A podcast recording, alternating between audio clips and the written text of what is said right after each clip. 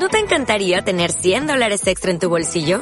Haz que un experto bilingüe de TurboTax declare tus impuestos para el 31 de marzo y obtén 100 dólares de vuelta al instante. Porque no importa cuáles hayan sido tus logros del año pasado, TurboTax hace que cuenten. Obtén 100 dólares de vuelta y tus impuestos con 100% de precisión. Solo con Intuit TurboTax. Debes declarar para el 31 de marzo. Crédito solo aplicable al costo de la presentación federal con TurboTax Full Service. Oferta sujeta a cambios o cancelación en cualquier momento.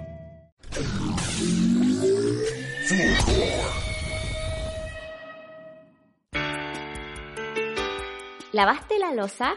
¿Hiciste la cama? ¿Estás tratando de llenar el vacío de tu existencia? ¿Luchas contra tus contradicciones feministas? Llegaste a un buen lugar. Acompaña a la Piwi y sus invitadas a conversar un rato. Comienza un nuevo capítulo de De Calma.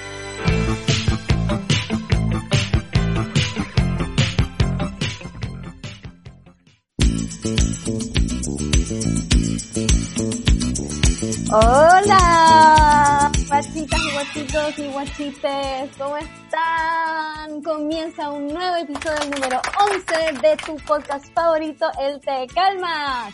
¡Woohoo! Que siempre hago el mismo sonido, ojalá que no se estén aburriendo de ese mismo sonido que siempre hago todos los capítulos. Oye, eh, quiero saludar a Chaleco, el hombre de las perillas, como veníamos diciendo, Fulgor Lab, nuestra productora que nos ayuda desde la producción y ha cogido este bello proyecto. Quiero contarles que este es un capítulo muy, muy especial y yo sé que siempre digo esto y les juro que esta vez es mucho más verdad que otras veces, eh, porque eh, hay un cambio muy importante en la conducción de este programa.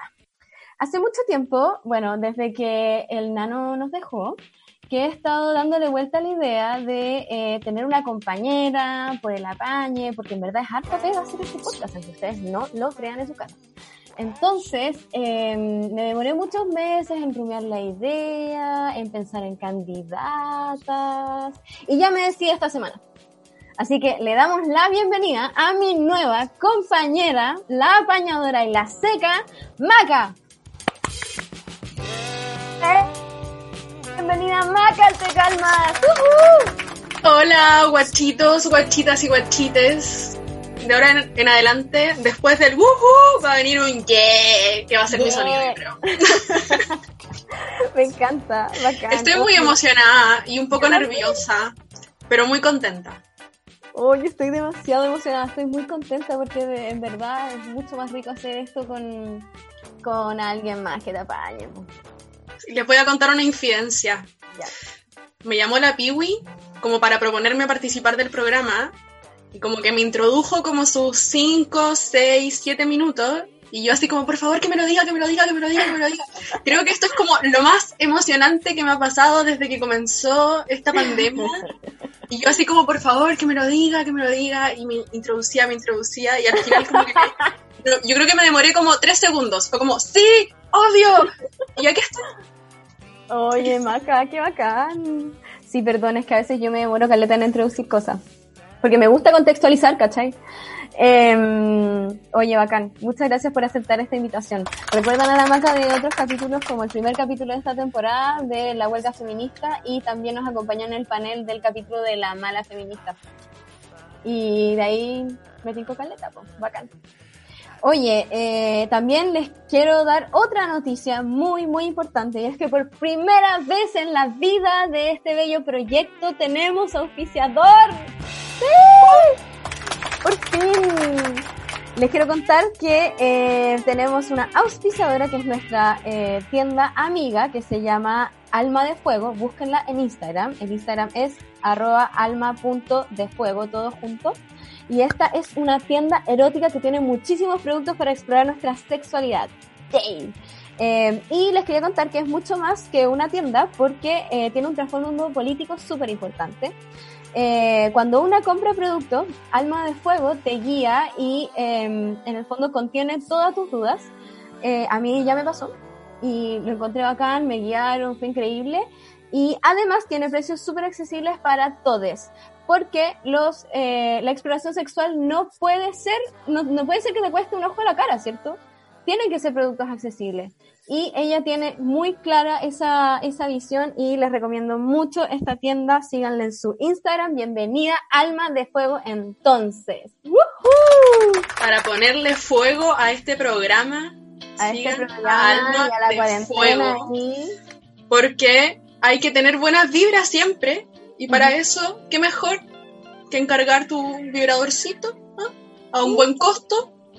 Un fire en tu casa regia estupenda. Con envíos a todo Chile y el mundo. Ah, ya, no, no sé el mundo, pero, a todo Chile. Eh, y búsquenla porque está increíble. Oye, hoy, eh, para apurar un poco más la cosa, estamos acá con nuestras invitadas, sorpresas de hoy día. Quiero darle la bienvenida primero a Astrid González. Eh, ella es artista visual afrocolombiana, afroactivista y escritora del libro Ombligo Cimarrón. Bienvenida, Astrid. Hola, muchas gracias por la invitación. Bien. Espero les guste conversar. Sí, sí, vamos a estar conversando ahí harto. Y además que yo encuentro que tu arte es demasiado bacán y soy muy fan. Sí, tan bella. Gracias. Y también, hoy día vamos a estar junto, bueno, ya estamos, junto a Mercedes Argudín, afro-chilena antirracista, activista en varias colectivas como negrocéntricos, negrocéntricas y en la red de mujeres afrodiaspor ¡Ah! afrodiaspóricas. Me cuesta pronunciarlo, perdón, siempre me pasa. A mí me cuesta, hola, ¿cómo están? hola, hola Mercedes. También. Mujer admiradísima, seca y además de todo lo que dije antes, esta mujer se mueve en el mundo de las construcciones. Y no cualquier construcción, construcciones ecológicas y tiene un talento impresionante para mejorar cualquier espacio. wow. Sí, es verdad. Sí, es que bueno, de profesión soy técnico en energías renovables, entonces literalmente trabajo arriba del techo instalando paneles solares. Entonces de ahí me pasé a la construcción sustentable, entonces le martillo, le taladro, le calculo, le todo. de todo, me encanta. Oye, muchas gracias a las dos por estar acá. Em, quería eh, introducir el machismo de la semana, que es una sección que este podcast tiene siempre al principio, que es en donde contamos, en realidad sería como un machismo de la cuarentena, ya que estamos en esto, en donde eh, visibilizamos ciertas conductas eh, machistas, pueden ser estructurales o pueden ser cuestiones mucho más sutiles. Y yo quería eh, comentar una situación que me pasó después del último capítulo que tuvimos, en donde invité a la Connie Larena, si se acuerdan. Ella es directora del área de infancia, eh, adolescencia y familias de VOFEM. Y cuando subí el capítulo a redes sociales, a mi story, y esto es para que todo lo comentemos ya, eh, para que metan mano cuando quieran. les cuento lo que pasó cuando subí el capítulo como a las historias, así como para promocionarlo al tiro me agregó una persona que era como de una tienda, así, o sea que no, no tenía ningún nombre, no era, no era nadie como con cara.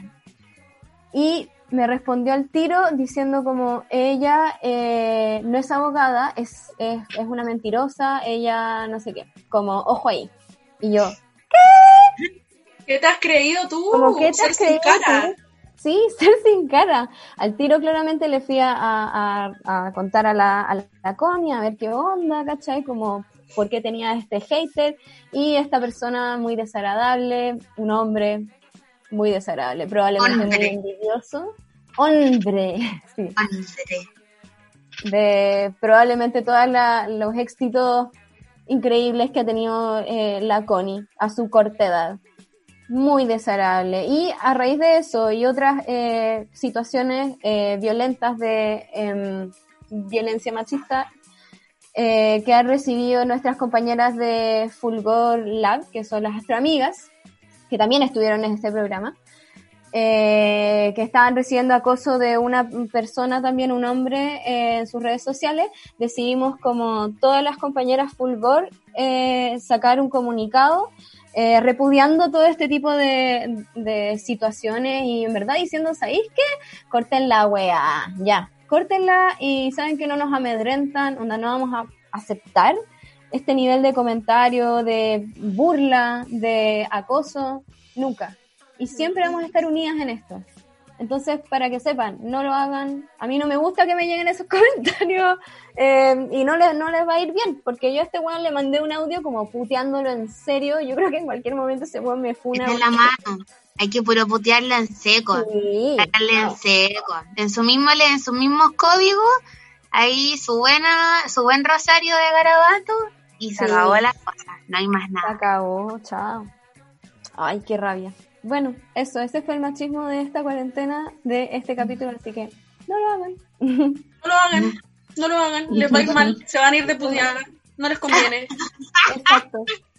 No les conviene. Córtenle el internet a ese weón, córtenle el internet a ese weón, por favor. Córtenle todo. Sí. eh, oye, ya pues Maca, ¿queréis introducir entonces el de qué vamos a estar hablando hoy día? Que yo creo que igual la gente en la casa lo puede intuir.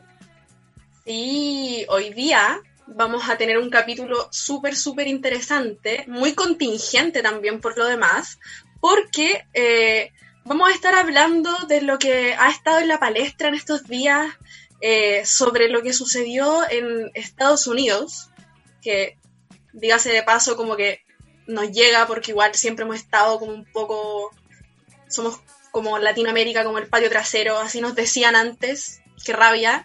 Y lo que pasa en Estados Unidos, como que siempre es noticia acá, a mí me da un poco de rabia, pero encuentro que esta vez hay que darle con todo porque es un tema que se tiene que tomar todos los espacios. Y este capítulo vamos a hablar sobre racismo, xenofobia y, lo más importante, afroactivismo. Por eso estamos con estas dos mujerazas.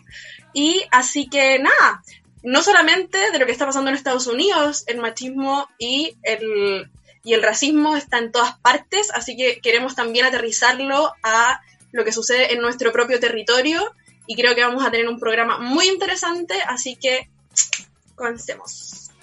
Ya, pues. Oye, nos vamos primero con la, el primer tema, la primera canción que le escogió la Mercedes. Así que Mercedes, presenta tu canción. Ay, ya, can, ya. Eh, esta canción eh, se llama Quota Now is Mola, está en portugués, es de Díaz Ferreira, que es cantante y además es activista afrofeminista, afro, es afro-brasilera también. Y la traducción, ojalá, espero no equivocarme en lo que dice de portuñol, es que de que cuota no es limosna, como de que, porque ahí existen las, las cuotas para poder entrar, para las personas de población negra, para poder entrar a la, a la, a la educación como una forma de reparación histórica, pero igual es una mierda. Y eso como que habla la canción. En una parte, de hecho, la canción dice que experimentan nacer, nacer preto en las favelas, y nacer pobre, y vas a ver cómo son diferentes las cosas. Así que eso, ojalá la gocen porque la loca es bacán también. Bacán, entonces nos vamos con esa canción. 嗯。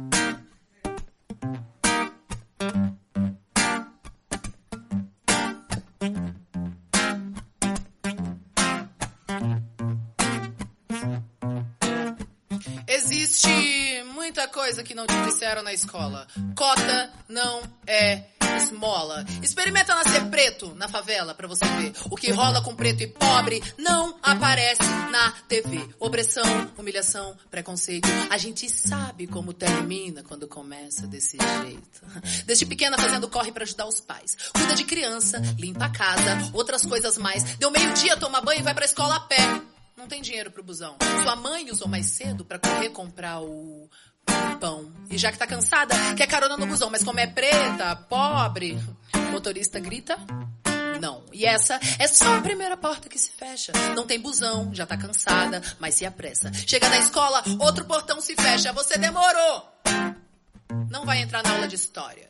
Espera, senta aí, já já dá uma hora. Espera mais um pouco e entra na segunda aula e vê se não se atrasa de novo. A diretora fala. Chega na sala, agora o sono vai batendo e ela não vai dormir. Devagarinho vai aprendendo que se a passagem é 3,80 e você tem 3 na mão, ela interrompe a professora e diz: então não vai ter pão. E os amigos que riem dela todo dia, riem mais e a humilham mais. O que você faria? Ela cansou da humilhação e não quer mais escola. E no Natal ela chorou porque não ganhou uma bola. O tempo foi passando e ela foi crescendo. Agora lá na rua ela é a preta no sovaco fedorento que alisa o cabelo para se sentir aceita. Mas não adianta nada. Todo mundo a rejeita. Agora ela cresceu, quer muito estudar. Termina a escola, a apostila, ainda tem vestibular e a boca seca. Seca, nenhum cuspe. Vai pagar a faculdade, porque preto e pobre não vai pra USP. Foi o que disse a professora que ensinava lá na escola. Que todos são iguais e que cota é esmola. Cansada de esmolas e sem da faculdade, ela ainda acorda cedo e limpa 3 AP no centro da cidade. Experimenta nascer preto, pobre na comunidade. Você vai ver como são diferentes as oportunidades. E nem venha me dizer que isso é vitimismo.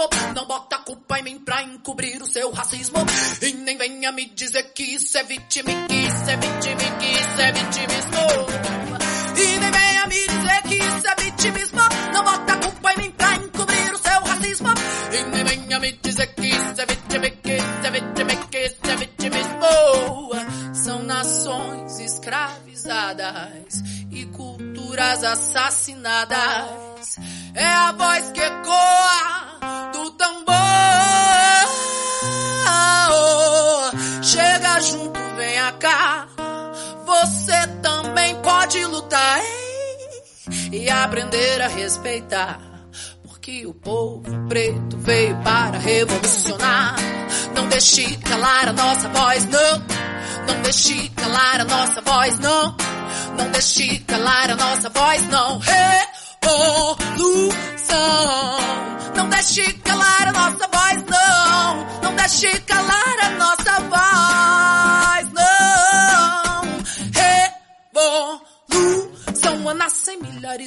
nossos cada vez que um nosso cai. Nascem milhares dos nossos cada vez que um nosso cai. Nascem milhares dos nossos cada vez que o nosso cai. Nascem milhares dos nossos cada vez que o nosso cai. É peito aberto, espadachim do gueto, niga, samurai. É peito aberto, espadachim do gueto, niga. É peito aberto, espadachim do gueto, niga. Peito aberto, espadachim do gueto, espadachim do gueto, niga, samurai. Peito aberto, espadachim do gueto, niga. Aberto, espadachim. É peito aberto, espadachim do gueto, niga. É peito aberto, espadachim do gueto, niga, samurai. Vamos pro canto onde o relógio para. E no silêncio o coração dispara. Vamos reinar igual zumbi dandará. Otará, otará. Vamos pro canto onde o relógio para. No silêncio coração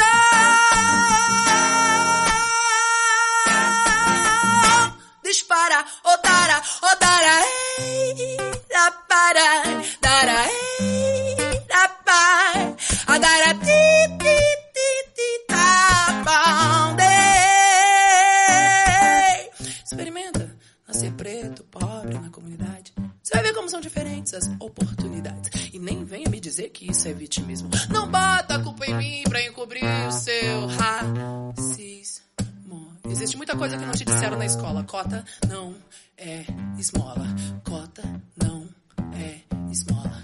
Cota não é esmola. Eu disse cota não é esmola. Cota não é esmola. Cota não é esmola. Cota não é esmola.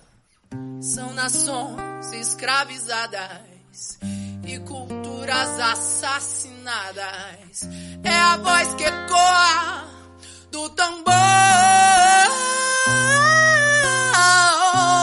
Chega junto, venha cá.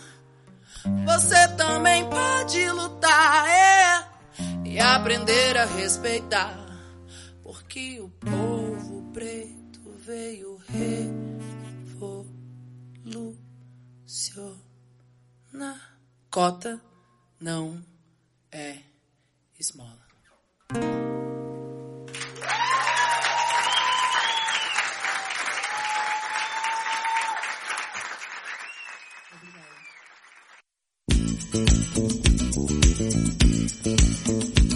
Oli, volvimos. Oye, me gustó. Temazo. Sí. Qué bueno que les gustó, es Sí, bacán. Fuerte la canción. Sí, súper fuerte. Dice la dura, vos. Sí, Sí, o sea, yo no sé nada de, de portugués, pero wow. Porque sí. Por la Oye, introducción que le hizo, yo pude entender algunas cosas. sí, yo también puedo entender. Sí, como que igual se cacha. Sí, es bacán. Y el video en YouTube está con los subtítulos, po. Entonces, Ah. eh, ahí como que uno cacha más. Y sí, es muy buena esa canción. Por eso la elegí, porque igual tiene como mucho que ver con lo que vamos a hablar eh, hoy en el capítulo. Sí. Justo, justo, justo sobre eso, quería preguntarles, Astrid y Mercedes, ¿por qué creen ustedes que este asesinato como en particular ha desencadenado como tal nivel de manifestaciones? Eh, Empiezo yo. Sí, dale, sí. Mira, yo creo que em, las manifestaciones, la ira de la que habla, por ejemplo, André Klotz, em, ha existido desde eh, la época de la colonia.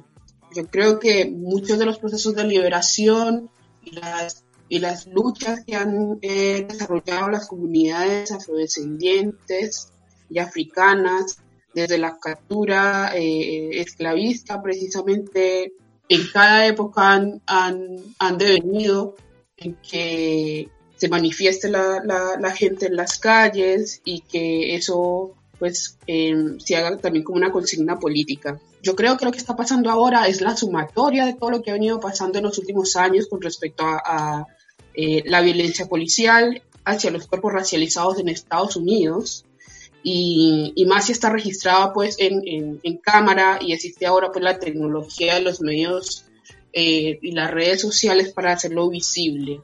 Eh, no creo que sea gratuito o específicamente un hecho de, de algo, sino que es una, una, una, acción cotidiana, el hostigamiento, el racismo institucionalizado hacia eh, la población afrodescendiente en este país y sobre todo eh, visibilizada a través de la policía en las detenciones en la calle.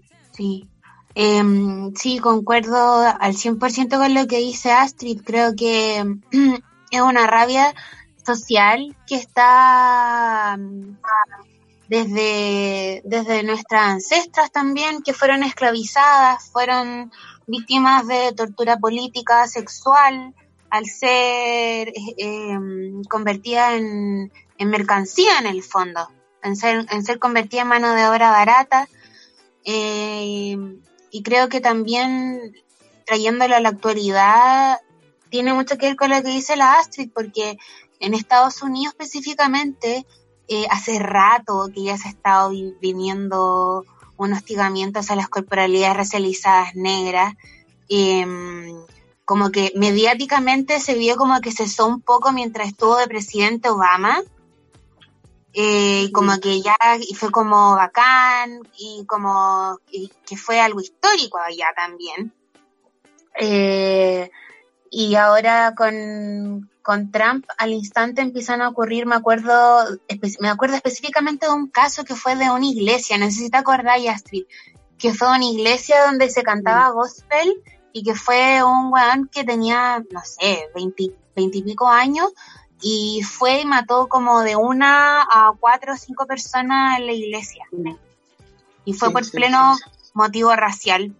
Y todavía no cumple con, está como con una, no está en la cárcel, ¿me cachan? Como que no se han tomado las medidas eh, punitivas suficientes. Entonces, allá realmente pasa como que herí una persona negra y te hacen control, acá no hacen control de identidad, ¿cierto? Allá te ponen la pistola en la cabeza de una, no lo piensa un policía. Y eso no solo pasa en Estados Unidos, sino que en otros países de Latinoamérica eh, pasa también que la, la violencia está súper naturalizada. ¿cierto, Astrid? Como... Sí, sí, Como- y también, y también el hecho de la muerte, ahí como para sumarme un poco a lo que dice Merce- Mercedes, eh, es también el tipo de muerte, ¿no? Porque si han, han habido eh, tiroteos patrocinados pues por eh, la supremacía blanca y el pensamiento de Ku Klan en Estados Unidos que está vigente actualmente. Em, y es el tipo de muerte que se registró durante ocho minutos, ¿no? Que, que es lenta, que, que, se llama gritos, que se busca eh, respirar.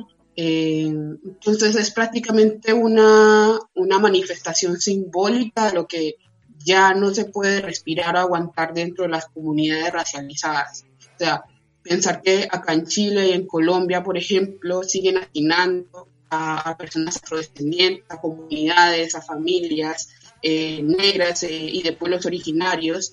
Y estar en casa ya no es eh, no funciona como eslogan de, de, protección como se ve en la televisión o para ciertos grupos de, de familias, porque eh, a las familias racializadas estar en casa no les garantiza eh, guardar su vida o la seguridad y mucho menos la salud.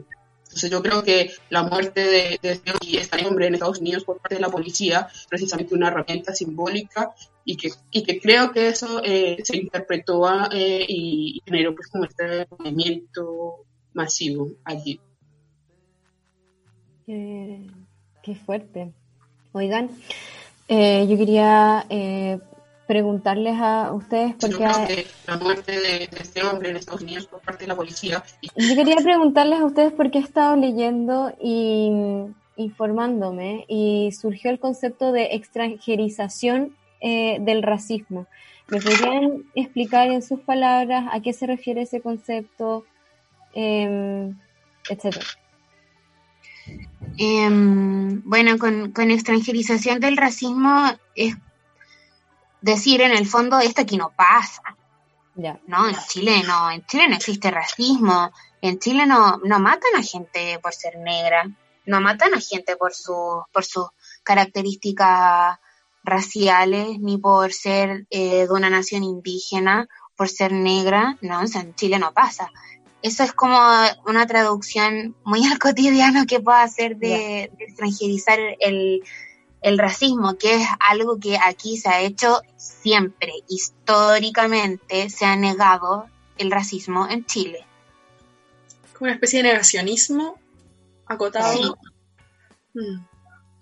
Oye, cuando la escuchaba, como que me da muchas cosas, como que creo que también para quienes no, nos van a escuchar en este capítulo, como ese, ese sentimiento como de rabia, como de dolor, eh, como que quería manifestarlo porque, porque de verdad que es complicado como hablarlo, porque es tan crudo y es tanto tiempo y siento que, que pecamos tanto, me carga el concepto de pecar, pero como que mm. somos súper hipócritas en general cuando, cuando abordamos estos temas, como que, no sé, yo recuerdo las movilizaciones como feministas en algún momento y, y también los encuentros feministas plurinacionales y si no es porque las chiquillas que, que, son, que tienen colectivas están presentes, como que no se habla del tema, ¿cachai? Lo encuentro como, mm.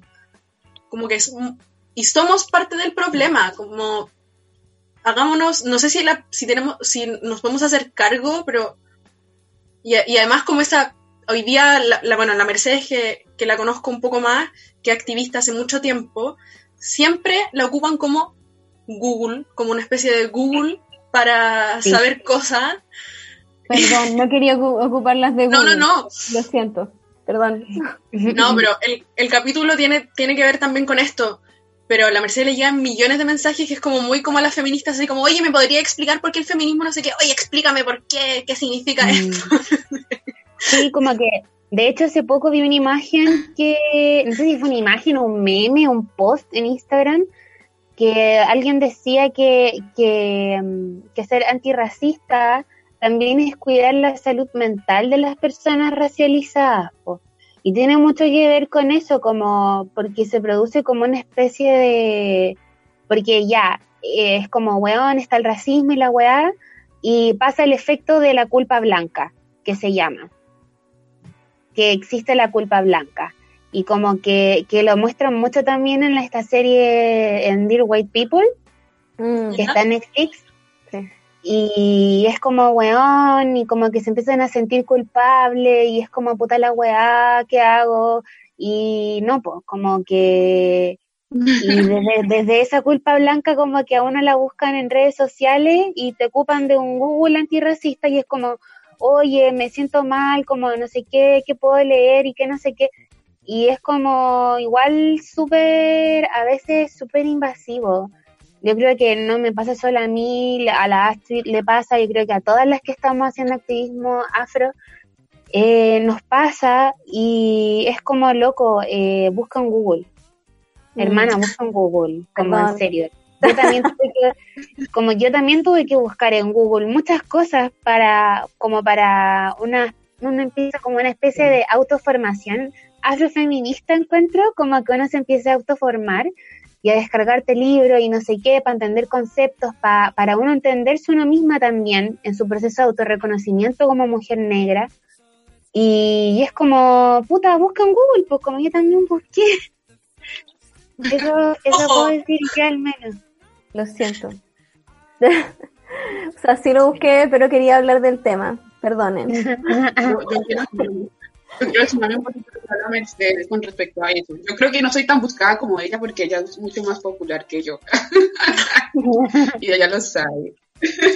Eh, pero me pasa, me pasa que, eh, cuando, cuando veo, por ejemplo, estas cosas que publica Mercedes con respecto a, cómo se piensa eh, acceder a las personas racializadas que están pues como dentro de, de espacios visibles, de formación, eh, desde la culpa, eh, es porque tal vez es el término de privilegio se ha tomado como desde la culpabilidad, más no desde la responsabilidad Mm. Tal y, cual. y tampoco en asumir, y creo también que eso es un poco el resultado de que el pensamiento de intelectuales, eh, de, de académicos y académicos eh, negros dentro de la historia, pues como del conocimiento no solamente analítico, sino también sensible, eh, reflexivo, eh, no han estado partícipes dentro de las academias blancas, eh, ya sea, no sé, un fan que mucho tiempo fue trivializado y tratado como de, no han estado trivializadas, o ya sean todas las escritoras que en los últimos años han, han, han sido publicadas desde editoriales alternativas. Creo que precisamente es eso, de que no hay no, ha- no ha existido la fuente eh, tan abierta para que las personas podamos acceder a esta información y ha estado muy vedada o ha sido negada o ha sido infantilizada y también invisibilizada. Entonces, para mí, que, que sí estamos personas afrodescendientes, racializadas, escribiendo, estamos construyendo conocimiento desde las artes eh, o desde otras expresiones del saber, para mí es una apuesta completamente política. Y creo Ujú. que personas que, que, por ejemplo, se acercan a a muchas otras como lideresas sociales afro, eh, deberían ser personas que, que pueden y buscar esa información que se está construyendo desde las corporalidades negras para las, para las corporalidades negras y demás. Eh, deberían buscar a eso, que vemos que desde los cuerpos negros se está construyendo conocimiento y eh, pueden responder muchas de las preguntas que posiblemente te estés haciendo. Temas negros se está construyendo. Gracias. Sí, y como que también em, pienso que yo siempre pienso como ¿qué les en el imaginario colectivo, como no hablando de una persona en particular, como así como gente, masa, ¿ya? Em, ¿Qué le hace pensar a esa masa que las personas negras estamos a su disposición 24/7 Mm. de obtener información. Eh, como que, como que yo de verdad me he hecho esa pregunta, como, ¿qué les hace pensar eso? Como que quizás aún está muy arraigado en el imaginario colectivo que las personas negras estamos para servirle. Mm. Por ejemplo, ¿cachai?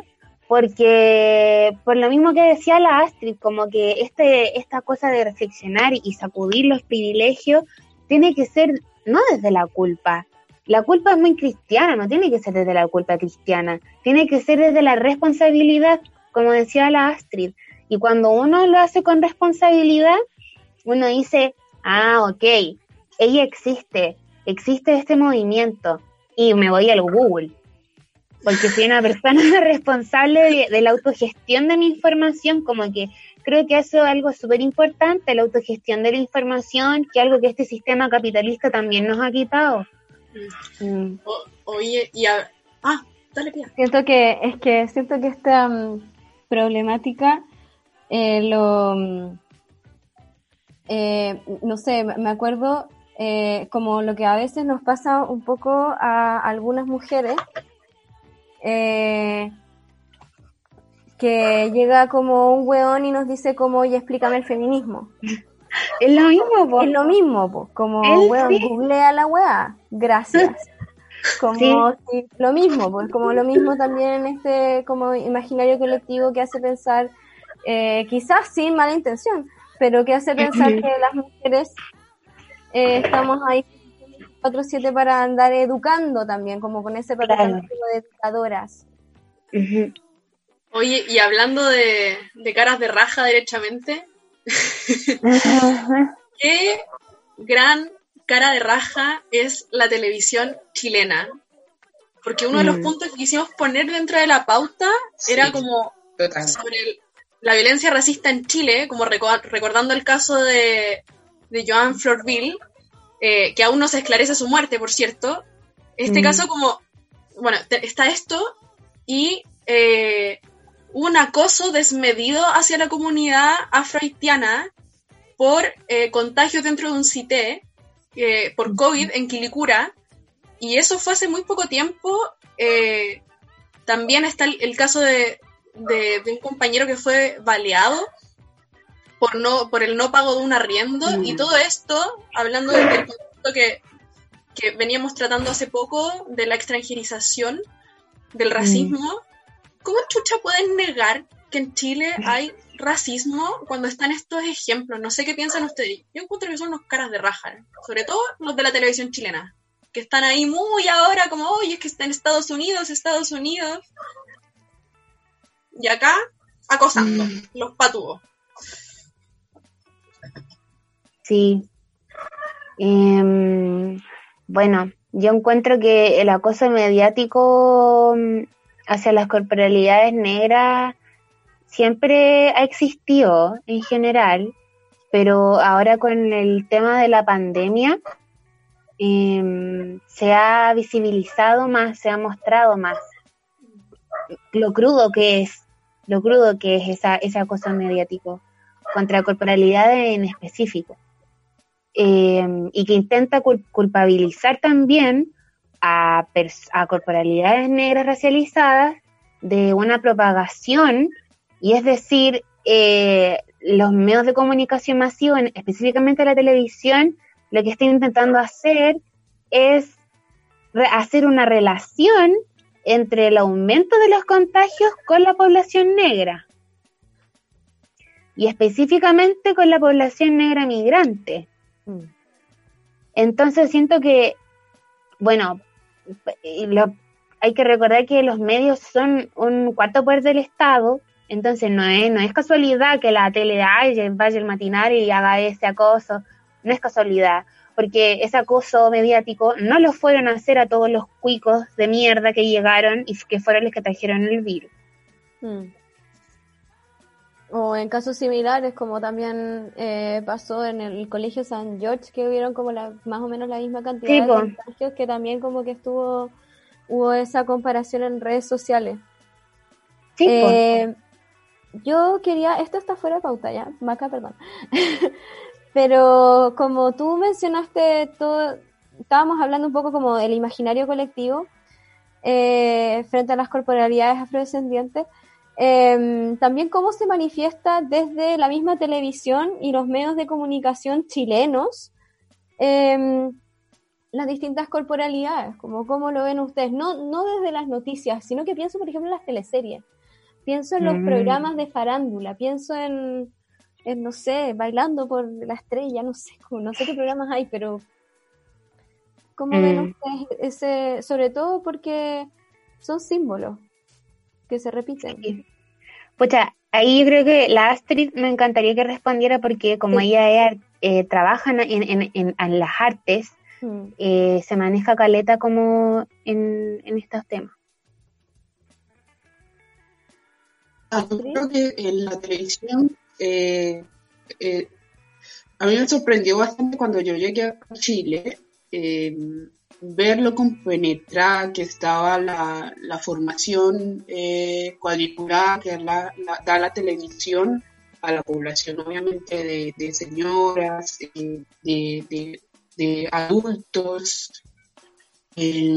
a partir de los maternales, a, partir de las teleseries. Me, me pareció bastante impresionante eh, la cantidad de, de publicidad y propaganda que se le da, por ejemplo, a los créditos de casas comerciales. Eh, me pareció bastante impresionante eh, la cantidad de publicidad. eh, que, que- que un poco poniéndolo como en comparación con la realidad como económica de Colombia no es tan accesible eh, un crédito como, como lo vendían eh, por ejemplo eh, la comunicación precisamente están eh, diseñados para para orientar y- y ser la parte visible de lo que se está pensando un cerebro que está mucho más arriba del canal de televisión. O sea, como que lo que nos llega a nosotros es un resultado de todo un, eh, todo un mecanismo de pensamiento y, ordenamiento y homogeneización de la sociedad completamente. Entonces, con los medios de comunicación que nos llegan construido con arquetipos, con personajes, con elementos simbólicos, a orientar y es un resultado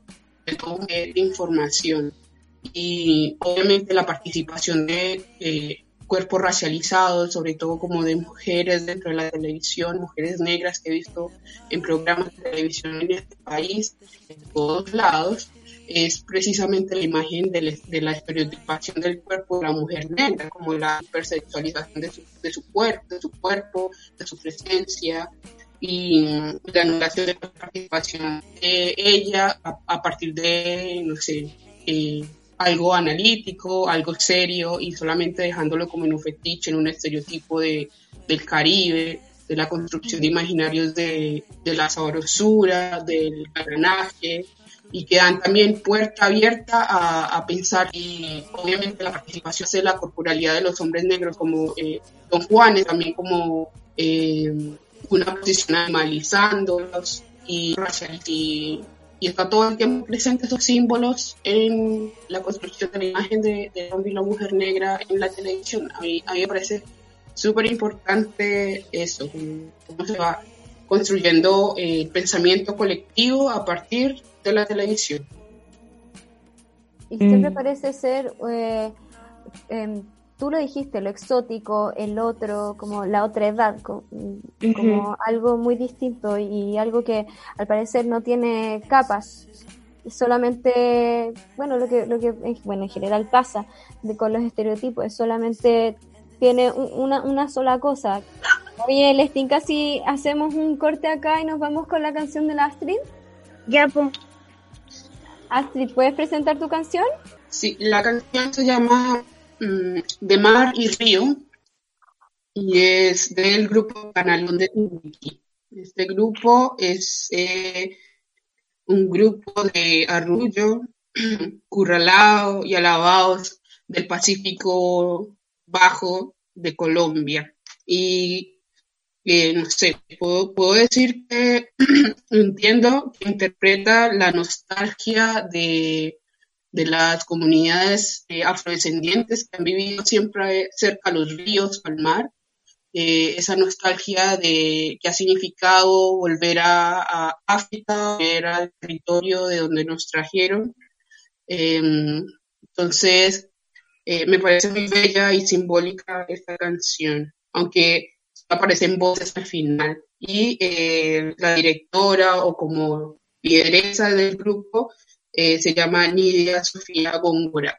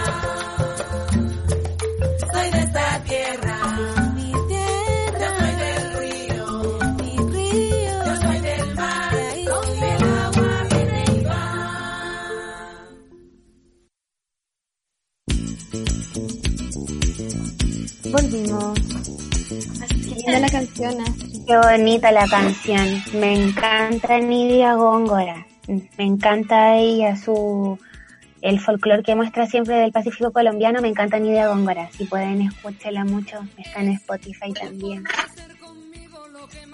Muy bien, muy, muy bella. Em, sí, está muy linda la canción. Gracias. Em, yo quería preguntarles, em, porque sabemos que eh, todas estas cosas que por, lo- por lo menos han estado pasando en, en Chile, que son eh, violencia racista, ¿cierto? O sea, los asesinatos, eh, lo último que pasó, como este titular, baleados por no pagar el arriendo, son como la punta del iceberg y quizás lo más visible, al igual que, por ejemplo, eh, quería conversar un poco eh, sobre cómo se manifiesta estas como microviolencias racistas, específicamente y eh, en nuestro territorio. Bueno, yo creo que se manifiestan. eh, yo creo que ni siquiera da para decir que son microviolencias porque es violencia directamente, es violencia racista. Eh, la misma violencia racista que cuando yo me subo al Transantiago llevado y me dicen devuélvete a tu país, por ejemplo, eh, porque la gente como que no le hace, le hace cortocircuito que yo sea negra y sea chilena. Es como... Entonces... Porque los eh, chilenos somos súper blancos, caleta. Claro, son- claro, Chile es- es súper europeo, ¿cachai? Como súper así. Entonces, entonces, eh, la gente me ve negra y es como, ay, es migrante y es extranjera, al tiro. Entonces yo evado la micro y al tiro no falta la persona que me dice devuélvete a tu país, no pagan el maíz, no sé qué. Eh, esa, esa es mi violencia que yo puedo decir es algo chico, algo súper cotidiano y chico. Al final, si yo le hago zoom a eso, es la misma violencia que hace que, que hermanos africanos terminen baleados, es la misma violencia que mató a Joan Ferdila, a Rebeca Pierre, es la misma violencia que, que, que puta que hace que a, mi, a mis compañeros que llevan ya no sé cuántos años en Chile, weón, todavía no les den la residencia, ¿cachai? Cuando van a hacer el papeleo para la PDI y que no es lo mismo para... Yo, de hecho, de hecho, ¿te acordáis, Astrid, cuando te acompañé esa del registro civil? O me acuerdo una vez que con la Astrid la acompañé a hacer un trámite de inmigración eh, y la fila era una weá, pero que llegaba a dar la vuelta a la manzana. eh, y llegaba una, una, una señora y ya, ahí llegó la Astrid. Y estaba una señora, por ejemplo, y el trato cuando tú eres, no sé, eh, un extranjero alemán haciendo esa fila de migración, en, eh, eh, el trato es completamente distinto cuando eres una persona negra eh, o de alguna nación indígena migrante, ¿cachai? Entonces, y es el, racismo estructural, que está está muy, muy en el ADN de la construcción de este Estado-nación chileno, yo encuentro. Pero ya dejará de estarlo. Dejará. Cachen que fui una vez a Santiago, o sea, en San- cuando viví en Santiago, fui a... Siempre pierdo mis papeles, yo soy re buena para perder el carnet de identidad, como que he pasado meses y meses sin carnet de identidad, sin carnet, ¡ay, cédula! Y... Un desastre, Maca. Sí. Y fui a sacarlo y el guardia me paró y me dijo, oiga, oiga, por le- para trámites de inmigración por acá. Y yo lo quedé mirando. así. Y no tenía carnet, pues, obviamente, no le podía demostrar mi nacionalidad tampoco. Pero me dio, yo decía como, esta weá debe ser tan común porque el tipo me paró en seco, así como, oye. Y yo lo miré con una cara así como, oye, ¿qué te has creído? ¿Qué weá? Me dijiste, ¿qué weá, concha tu madre? No, y yo como, puta, si esta weá me pasó a mí, esa weá debe ser profundamente común y el trato fue una mierda, de verdad fue una mierda. ¿Qué les pasa? De verdad que Sí. te calmas, dije yo, te mierda. calmas. Te calmas. Sí, pues estaba pensando como en todas esas, claro, como eh, violencias, pues. Pero es que estaba tratando de equipararlo al, al concepto como de micromachismo, como microviolencias racistas también. Quiero Sí. Mm. eh, debe ser muy, muy terrible. Quiero hacerle una pregunta a la Astrid. Sé que está ahí, Astrid. Aquí Eh, estoy. Quería saber eh, Hola. si es que tú desde las artes visuales, eh, o sea, probablemente sí, pero en qué, en qué se manifiesta como desde el mundo de la academia, desde el mundo de las artes, eh, la violencia racista en Latinoamérica. Bueno, creo que en definitiva, eh, cuando estudié artes, eh, todos los años te dan historia del arte y bueno, por historia del arte se refieren a historia del arte europeo. Y, eh, y cómo llega la influencia del, arte europeo a, a y así se construyó entonces el arte validado por el ojo del arte europeo, ¿no? Y, la única clase de arte eh, africano que tuve fue una clase de dos horas para hablar del arte egipcio.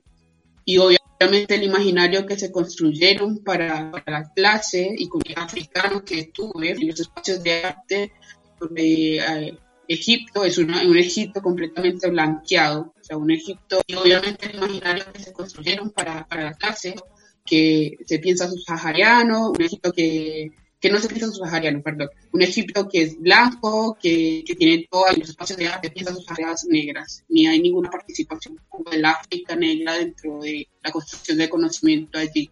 Y fue muy triste, fue completamente triste no verme eh, referenciada o reflejada eh, y, y- e inspirada en ninguna de las clases de historia del arte. Y, y en definitiva eso pues te genera demasiadas eh, preguntas de qué mierda estoy haciendo aquí. si no me, si es un espacio que evidentemente me está diciendo que no soy bienvenida. Y, en definitiva uno se empieza a dar cuenta de que efectivamente en África se está haciendo demasiado arte, arte digital, bellísimo, una, una cosa bastante profunda, bastante reflexiva, que va al choque, eh, con muy buena técnica eh, y que está haciendo ahora referencia para muchos artistas a nivel mundial. Eh, sin embargo, la cuota de artistas afrodescendientes y africanos en el mundo es muy pequeña, que estén exponiendo en espacios expositivos como de, eh, de museos o galerías, es muy pequeña. Y, y entonces eso responde también a, la, a la visión que se ha tenido de, de, de lo, lo que posiblemente puede hacer arte dentro del mundo negro y que sigue siendo para el imaginario máscaras eh, eh, o tambores y no se puede salir de esa casilla de lo que pueden pensar ellos que es arte negro nomás. Mm. Muy bien, antes estaba pensando justamente en eso, en, en que al menos en, en la carrera que yo estudié, como que tocamos distintos continentes para hablar de geopolítica, política internacional, y nunca en toda la carrera tocamos eh, política eh, referida a la región africana, ni tampoco nunca se consideró el conflicto racial eh, Mm. como, como parte de la historia latinoamericana. Como que, y ahí viene como un poco la, la pregunta que, que les quiero hacer es, como qué medidas se pueden tomar eh, a nivel de políticas eh, edu- educacionales, a nivel de políticas públicas, o lo que se les ocurra, para ir haciendo retroceder esta supremacía blanca que, que la vemos en las artes, en la política, en la cultura, en la música. Eh, yo creo que de primera es la visibilización, la visibilización, o sea, por ejemplo, preguntémonos, como, ¿conocemos alguna cantante afrochilena? por ejemplo, o alguna mujer negra eh, dentro de las artes populares que sea cantante, ya sea chilena o de otro lugar. Eso, hacerse esa pregunta yo creo que es súper buena, porque ahí uno empieza a cachar y dice, loco, escucho pura, a pura gente blanca, por ejemplo. Darse cuenta de eso es súper importante.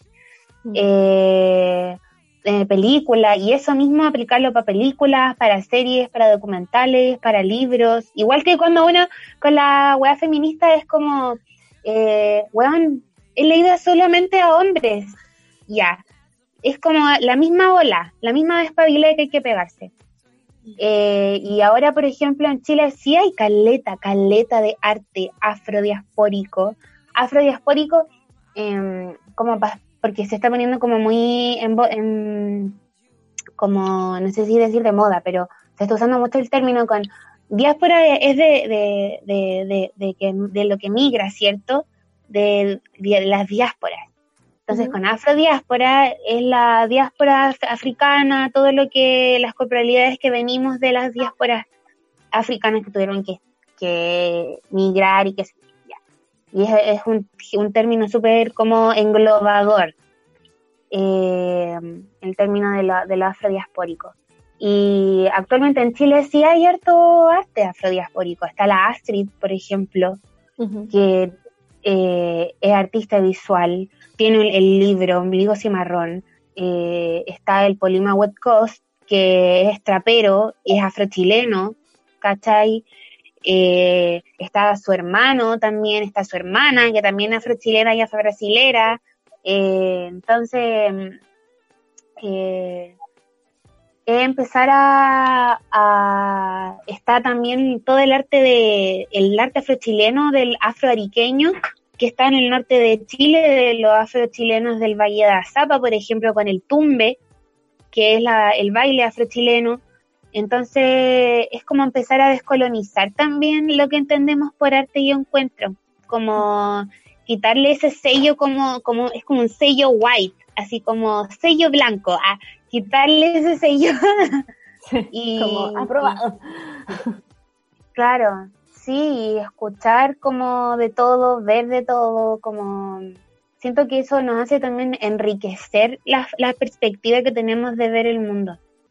Sí, yo creo que, em, siento que, por ejemplo, el tema del feminismo está entrando ahora en los espacios educativos, sobre todo desde primaria y secundaria, lo que acá se conoce como básica y media. Y media. Y media. Em, está entrando el tema ecológico, está entrando el tema de, pensarse la cultura, pero precisamente creo, y que para responder un poco también como la primera pregunta que se hizo, porque esto está siendo tan masivo, yo creo que rescataría sobre muchas cosas de lo que está pasando hoy en el mundo a raíz de, del suceso eh, de violencia policial, racial en, Estados Unidos, es que la gente ya le está dejando de tener miedo y, y está empezando a nombrar racismo. Antes hablar de racismo un escosor, una sospecha, un yo no soy racista, eso no pasa acá, y la eh, disimulaban o la maquillaban con xenofobia o discriminación, por no decir racismo, ¿no? Por no decir, por no enunciar que dentro del racismo hay responsables y esos responsables deben reparación. Es completamente diferente a xenofobia, ¿no? Porque eh, la xenofobia entonces es el miedo y el rechazo al extranjero, pero ¿a qué tipo de extranjero se rechaza y se le tiene miedo? La xenofobia también se corporaliza. Luego nació el concepto de aporofobia, el miedo a la pureza, pero cómo se ha ido dándole cuerpo, encarnando, corporalizando la pobreza, ¿cierto? Es una imagen que tenemos de pensar África como, como el lugar donde están niños pobres, eh, niños eh, muriendo de hambre, o los territorios eh, en Yala, que mayor pobreza tienen y son empobrecidos, son los territorios afrodescendientes y, e indígenas o de pueblos originarios. Entonces, la porofobia también tiene un cuerpo y, creo, eh, en definitiva, los espacios en donde se debería empezar, aparte de la casa, la relación, los amigos, el carrete, internet, creo que en definitiva serían las escuelas. Yo creo que, que, así como se le está dando tanta fuerza al feminismo, a la ecología dentro de los espacios de formación básica y secundaria, debería hablarse de racismo también. Y no pensarse solamente en, en aras de, de, la semana cultural, en donde nos vestimos de, de guasos y, y, ya todo está bien. No, yo creo que hay una responsabilidad ahí constante porque el, el racismo que se vive en las escuelas es precisamente el que los niños aprenden y niñas aprenden en la, en la casa y reproducen con sus pares en la escuela. Y si la escuela o el espacio de formación no sirve como un, un, un, escenario en donde se diga que eso está bien o eso está mal, entonces se va a asumir que está bien y se va a seguir reproduciendo y se va a ir naturalizando y pues seguimos siendo lo de hoy. Entonces yo creo que es fundamental que dentro de los espacios formativos eh, se hable de racismo. Sí, concuerdo, pero a full con lo que decís, Astrid. Y mmm, me recuerda al, al concepto de, de, la etnoeducación, ¿cierto? Que creo que es súper importante que ya en las escuelas chilenas, bueno, entre paréntesis, recordar que recién el año pasado Chile eh, eh, se reconoció al pueblo afrochileno tribal legalmente. Recién el año pasado se aprobó la ley que es decir, el Estado chileno está diciendo, en Chile si hubo esclavización negra, recién el año pasado pasó eso, como para que se note la, trazadita que vamos.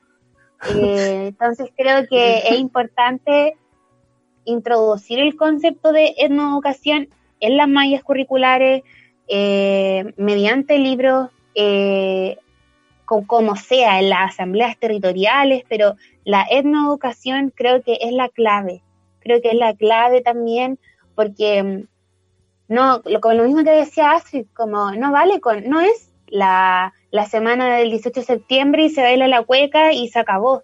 ¿De dónde viene la cueca? Por ejemplo, Ahí hemos, hemos hecho un recorrido etnoeducativo de las raíces afrodescendientes de la cueca, por ejemplo, y su relación con la sama cueca, con la población afroperuana, y así. Entonces, eh, eso, eh, pero la etnoeducación yo creo que es una, una respuesta eh, educativa que, que, que, construye futuro, construye futuro y presente también. Qué interesante, bueno, claramente me parece muy importante y estoy totalmente de acuerdo con incluir, eh, o sea, eh, obviamente hay que responsabilizarse con respecto a, la etnoeducación, pues. sobre todo porque eh, en los colegios eh, hay muchos niños afrodescendientes que se quedan como, ¿what?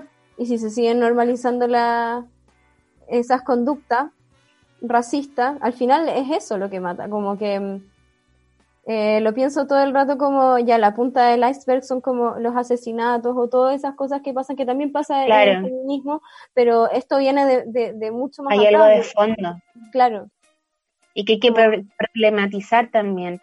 Y también pensar en que esto, la infancia afrodescendiente, eh, no, no es necesariamente migrante, como hay muchos niños eh, afrochilenos. Eh, hay mucha gente afrochilena que está en la universidad ahora, como empezar a, a no asociar lo negro a que es migrante. Claro. Como, y tiene que ver con el estereotipo que venía diciendo la, la, la Astrid, como de que se le ha dado un cuerpo a lo migrante eh, y a lo, a lo pobre y qué sé yo.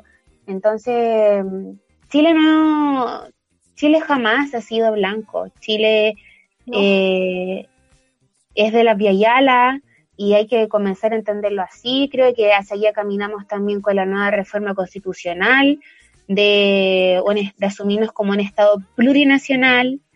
Eh, creo que eso es súper importante también, que en esta reforma haya cupo migrante, eh, cuál va a ser el cupo, étnico también, que se va a dar la población afrodescendiente que reside en Chile, va a tener representación en esta reforma constitucional. Creo que son eh, preguntas y, acciones que hay que tomar. Eh, ya yendo hacia lo más territorial, quizás en, la, en las poblaciones históricas que, que se están haciendo ahora las ollas comunes porque este gobierno nos tiene cagados de hambre en plena crisis sanitaria, eh, se haga un cruce entre afrodescendencia y, y, y esta como y la lucha por la, por la dignidad también, como creo que el despertar el despertar de Chile, de que Chile despertó y todo eso, tiene que ser antirracista también. Entre muchas otras cosas, tiene que ser antirracista. Porque la, el empobrecimiento también estructural, porque un empobrecimiento eh, violento también, que se vive en ciertos, en ciertos lugares de Santiago, en ciertos lugares de Chile, también tiene que ver con el racismo. Porque pongámonos a pensar quiénes son las mayores cantidades, cómo son las personas que viven en estos lugares, cómo son sus corporalidades, son, son corporalidades, racializadas. Entonces, eh, por eso es necesario empezar a, a, cuestionarnos y hacernos responsables y también, más que solo como volcarlo hacia afuera, hacer una autorreflexión interna también. Creo que eso es súper importante conectar con la empatía de decir, puta la cagué, weón, tuvo una actitud racista. Creo que eso es súper importante, como, no, no te hagáis la weón, hermana, tuviste una actitud racista, weona. Y si yo voy y te digo, weona, lo que hiciste fue racista, decirme, puta, lo siento, weona, de verdad. No se no va a volver a pasar. Como, pero eso, hacer que se hagan las weonas y, oh, sorry lo chucheta, soy súper chucheta. me encanta, somos todos chuchetas acá. que sean, que salgan las weonas, a mí es una wea que me, que me carga, como esa hipocresía, como de, como de ser antirracistas cuando les conviene, ¿cachai? Cuando, ay, mira, tengo una amiga negra, así súper antirracista, como una abuela así, pero en el cotidiano, no sé, a tu amiga negra, tú estás ahí enfrente de ella y llegó una persona y le tocó el pelo sin su consentimiento y tú no hiciste nada, puta, te antirracismo, dale harto callampa, ¿qué querés que te diga? Sí, pues. Así tal cual. Uy, yo tengo que, bueno, onda, de aquí voy a, voy a partir a hacer una lista y a auto como analizar las actitudes racistas que he tenido. Porque obviamente uno siempre dice como, no, yo racista, ni cagando. Pero obviamente están esas cosas. Lo tenemos terrible internalizado, igual que el machismo también. Sí. y vienen de la mano, y vienen de la mano, porque el racismo con este sistema misógino se aman. Onda son pololo. son pololo. Junto con el capitalismo. Ajá. El trío ahí. Sí, Santo Pololo. La de la muerte. Sí, tal cual. Oye, eh, como para terminar, quería como, o sea, en verdad no, chao, quería comentarles igual lo que, como cacharon este weón que salió como reporteando desde Nueva York, diciendo así Ay, no, no, no, no. ¿Cómo cacharon esa weá? Ese weón ya no lo caché. Cuéntame. así que estaba como un habitante chileno en Nueva York. Entonces contaba, lo pseudo entrevistan eh, como cómo está la cosa allá. Entonces decía, weón, estamos súper asustados porque ahora están como que quieren agredir a la gente blanca, como yo, a gente como yo. Y era como, bueno, weón, como claramente más chileno que el, la mantequilla, ¿cachai? Como, como puta la weá, también siento que existe esta weá de este miedo, quiero conectarlo con, con este, este miedo a aceptar que somos racistas, es porque eh, también es, nuestro miedo a aceptar que no somos blancos tampoco, ¿cachai? Exacto. Sí, eso es. eso es.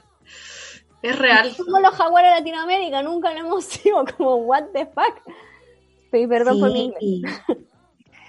Eso es, pues, y es lo que está, eh, como que las olas de migración nos vienen a mostrar también, pues, como nos, empezamos a reconocer en rasgos, nos empezamos a reconocer en sonoridades, Eh, entonces me da mucha risa. no he visto el video, pero ya me da risa. Imagino lo ridículo que voy a. No, era, era muy ridículo. Era un weón claramente muy latino, ¿cachai? Como... Chileno dando Muy, la cachada. muy mestizo, muy Muy mestizo. Es peligroso, es peligroso el discurso. Siento Sí. que roja un mensaje súper fuerte, como de, de no entender primero que no es contra él. o sea, no, Ah, no es que la claro. gente negra esté enojada con la gente blanca. No es contra tu pene. No entendiendo nada. No importa. no entendiendo importa. nada, de verdad que no entendiendo nada.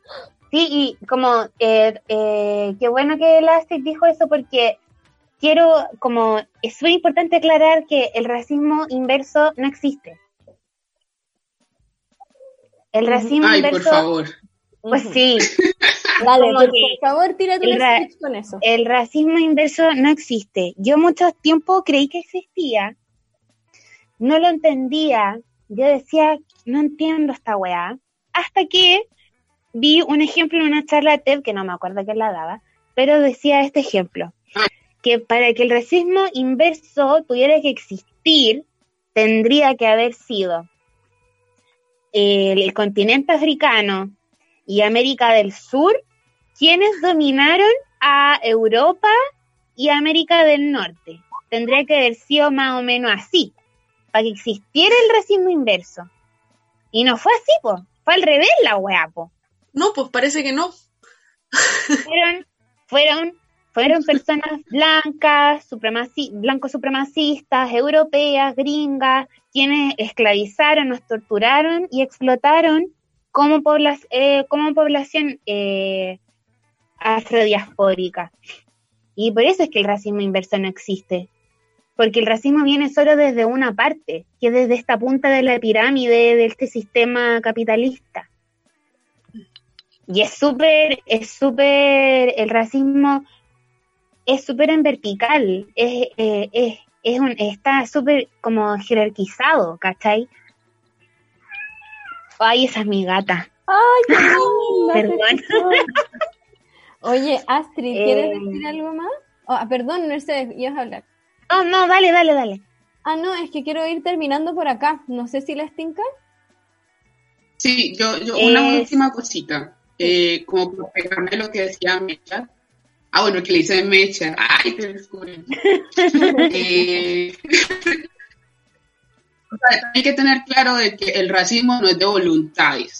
No es como yo hoy, hoy deje de ser racista, hoy no quise ser racista y mañana soy. O sea, el racismo es un sistema súper mañana soy bien montado de representación de la diferencia basado en la idea de raza. Porque ya todo el mundo sepa que la raza no existe, eso no quiere decir que el racismo y las prácticas del racismo en lo social no existan. Entonces, son cosas completamente diferentes. Y, y no se trata de yo quiero ser o no racista, es cómo destruir ese sistema, precisamente, que hoy es el que se sigue alimentando, el que sigue alimentando la, la idea de la, de la raza. O sea, como yo desde mi lugar de privilegio, como persona no sepa que la raza no existe, blancamente basado en eso no quiere daño a la vida de las personas racializadas, sino que también desde mi posición no quiere decir que el racismo y las prácticas del racismo y los y privilegios a mí y se las quita a los otros. Revisen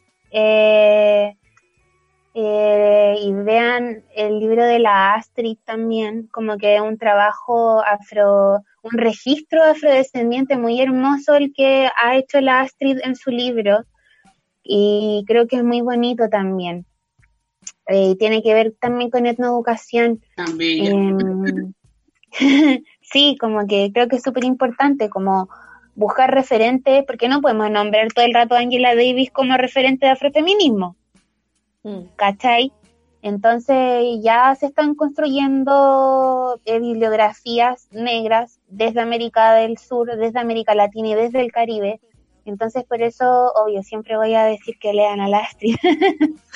Una mujer súper, súper activa, súper inteligente, súper social y súper concuerdo con todo lo que dice, así que la recomiendo, la verdad, Mercedes. Es una mujer súper. Admiración mutua. Qué Ya, bacán. Oye, eh, ¿quieren dejar como sus redes sociales o las redes sociales de mm, sus colectivas para que la gente las siga en la casa? Eh, ya, pues, con la Astrid hacemos parte de la red de mujeres afrodiaspóricas eh, negradas. Este, tenemos un blog también ahí donde pueden encontrar mucha información a todas sus preguntas cuando comiencen a reflexionar sobre su privilegio blanco. Y para las personas que se autorreconozcan también como afrodescendientes, ahí hay mucha información. Es negradas.blogspot.com. El Instagram es Red Mujeres Afrodiaspóricas. Eh, Astrid, ¿cuál es tu Instagram? Astrid González U. Ya. Y el mío personal, eh, bueno, M de Mercedes. Ah, como que lo digo con miedo. así. Eh, y el de el de la colectiva donde participo, que es Negrocéntricas, es con la última CAS, es con, con X. Negrocéntricas, arroba negrocéntricas con, con X. Bueno, igual esto va a quedar, supongo, en el post de, de Instagram cuando se sube el capítulo y que se, vamos a estar etiquetadas. Oye, que sí, van a estar muy etiquetadas. Así que eso. Ya, pues. Oye, chiquillas, muchas gracias por aceptar esta invitación. Gracias a ustedes. mucho y lo pasé muy bien. Son muy simpáticas. Igual. Muchas Gracias. Gracias por aceptar. Esperamos, esperamos vernos pronto cuando nos podamos abrazar. Sí, ojalá podamos conocernos en vivo. Yo voy a hacer un carrete con todas las invitadas que tenían este calma para que todos nos Eh, conozcamos. Nos vemos en enero, cabras. Vamos a celebrar mi cumpleaños y ahí voy a invitarlas a todas las invitadas para después Me encanta. Ya, me encanta. Y para ir cerrando este capítulo donde me super inauguré como, como co-conductora, animadora, co-creadora, no sé cómo decirlo. Eh, Compañero. compañera. Sí, compañera me gusta. Eh, agradecerle a las chiquillas. me encanta. Y eh, tenía una canción, una canción que seleccioné en Oye. homenaje también a... mm, ¿Sí? Que quería decir antes que te vayáis para cerrar con la canción, que acuérdense de seguirnos en nuestras redes sociales, arroba te calmas, guion bajo en Instagram, arroba fulgorlab también en Instagram, y acuérdense nuestra nueva auspiciadora, alma punto de fuego, tienda erótica, lo mejor para ustedes. acuérdense de seguirnos también, ya, Maca, dale para presentar la última canción. Ya. Esta última canción la seleccioné como un homenaje a una amiga.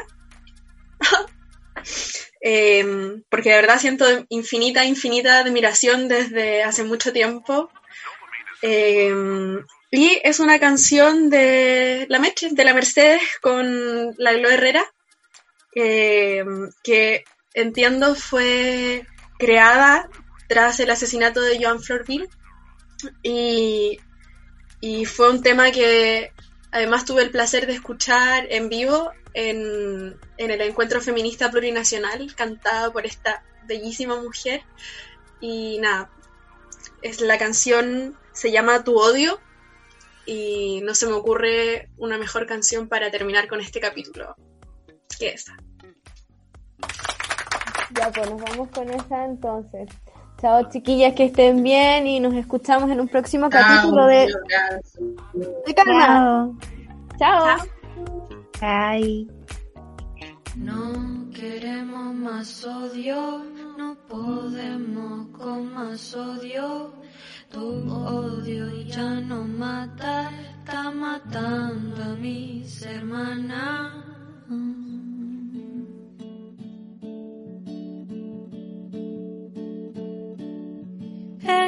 Canto es como un grito, como un grito de impotencia, porque el negro es impureza, es lo que nunca entendió. Tanta lágrima caído, tanto tiempo se ha luchado, y en tu corazón cerrado aún no cabe la verdad. Y con toda tu crueldad, cuánto sueño no hay matado. Oh, oh, oh, no queremos más odio, no podemos con más odio. Tu odio ya no mata, está matando a mis hermanas. No queremos más odio, no podemos con más odio Está matando, está matando a mis hermanos. Mm. Oh.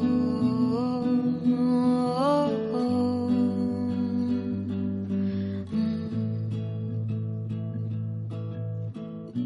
Estamos en los 2000, pero aún estoy muriendo. Me mataron por ser madre, me ignoraron por ser mujer, pero antes por ser negra. Estamos en los 2000, pero aún me esclavizan. Me humillaron por ser migrante, me golpearon por ser pobre, pero antes por ser negra. Ya no quiero este dolor, no queremos más tu opresión. ¿Cuántos más tienen que morir? Ninguém ouviu um solo sagitor no canto da gente. Um lamento triste sempre ecoou.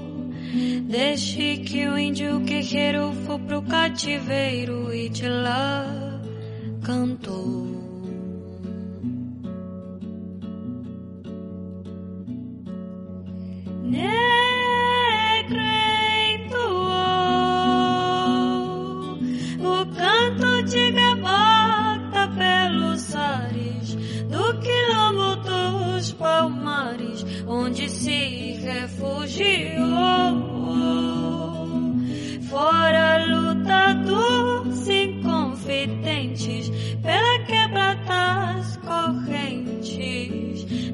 Nada adiantou.